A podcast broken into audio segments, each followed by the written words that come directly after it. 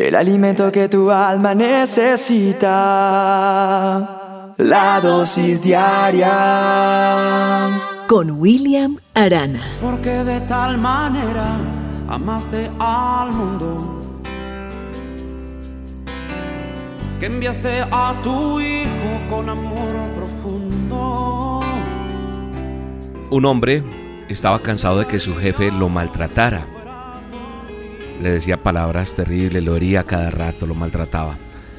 Entonces este hombre decide guardar una piedra que le hiciera recordar cada insulto, cada desprecio, cada humillación que este jefe le hacía.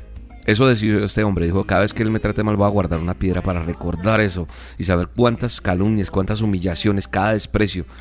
Y esa sería la forma de no olvidar eso que le hacía eh, ese hombre jefe de él. Así este hombre cada día en el bolsillo de su chaqueta fue guardando piedras que le recordaran los agravios de su jefe, pero al cabo de cierto tiempo y a causa del peso, el bolsillo de la chaqueta se le rompió. Y entonces ya los dos bolsillos lo mismo, así que el hombre decide comprarse un maletín grande y allí empezó a colocar más piedras, piedras, y cuanto mayor era la injuria o la calumnia por parte de su jefe, más grande era la piedra, la que él guardaba. Y el, maletín ya se puso tan pesado, tan pesado que el hombre adquirió una maleta de viaje con ruedecitas para, para poderla arrastrar y para guardar más piedras. Todos los días arrastraba su maleta cuando iba al trabajo y todos los días regresaba a casa con más piedras. Un día el jefe se le burló de ver semejante maleta y usted sí que es muy idiota, ¿cómo lleva eso? Y ya no tenía espacio ni en los bolsillos, ni en el maletín, ni en la maleta, ni en las rodecitas, así que el hombre decide empezar a guardar piedras en su casa. Y guardaba y guardaba y guardaba. Y ya no podía ni vivir él en su propia casa, ya ni en la ropa, ni la maleta, ni nada, porque todo lo que guardaba era todas esas palabras. Un día este hombre decidió cambiar esas piedras porque alguien le dijo, ¿por qué no cambias esas cada piedra de estas por una semilla de una flor. Ocho meses más tarde, cuando volvemos a ver a este hombre, se observa que ya no habían piedras en su casa y todo el jardín estaba repleto de flores. Su casa adentro llena de flores. Y todo el mundo se asombró al ver que en el interior de su casa, en todo lado, habían tamaños de flores grandes, pequeños, medianos, en fin, de muchos colores. Tenía flores por todo lado. Hasta en unos zapatos viejos había sembrado flores. Y el hombre explicó, yo juntaba piedras por cada agravio, por cada dolor, pero alguna vez escuché algo que me hizo reflexionar una persona. Me dio una dosis y resolví, en vez de guardar piedras por cada agravio, plantar una semilla por cada cosa bonita que me pasara. Y por eso cambié mi colección y ahora reúno flores. Muchas veces vamos por la vida así, cargando.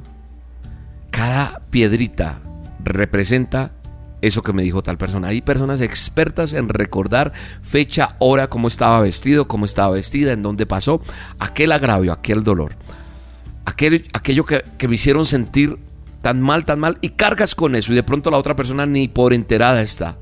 Y cargas con eso, y te lo digo porque yo fui así. Cada uno de nosotros tenemos un propósito en la vida. Cada uno de nosotros tenemos un llamado de parte de Dios. Y algo que Dios quiere en nosotros es que seamos libres y no pagar mal por mal. La Biblia dice que ninguno debe pagar mal por mal. Antes debemos seguir un ejemplo y es siempre lo bueno, desearlo para los demás, lo bueno unos con otros y para con todos.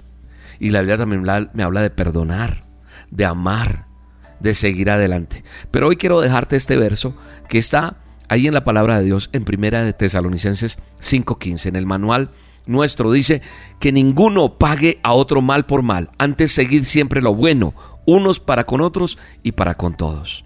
No cargues más con esas piedras que ya no te caben en tu chaqueta, en tu maleta, en tu corazón, en tu memoria, en tus recuerdos.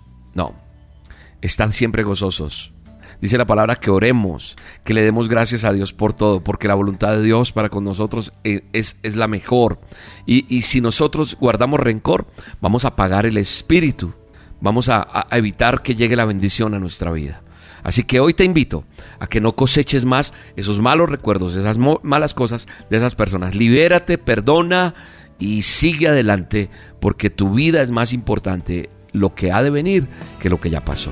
En el nombre de Jesús, bendigo tu vida. Estoy aquí con el corazón rendido, con mi alma sedienta de encontrarse contigo. Estoy aquí con el corazón rendido, con mi alma sedienta de encontrarse contigo. Que no hay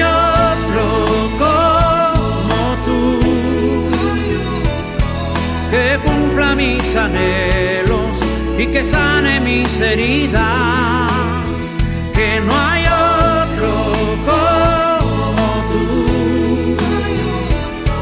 que me anima y me levanta, me perdona y me restaura si fallo. La dosis diaria con William Arana, tu alimento para el alma. Vívela y compártela. Somos Roca Estéreo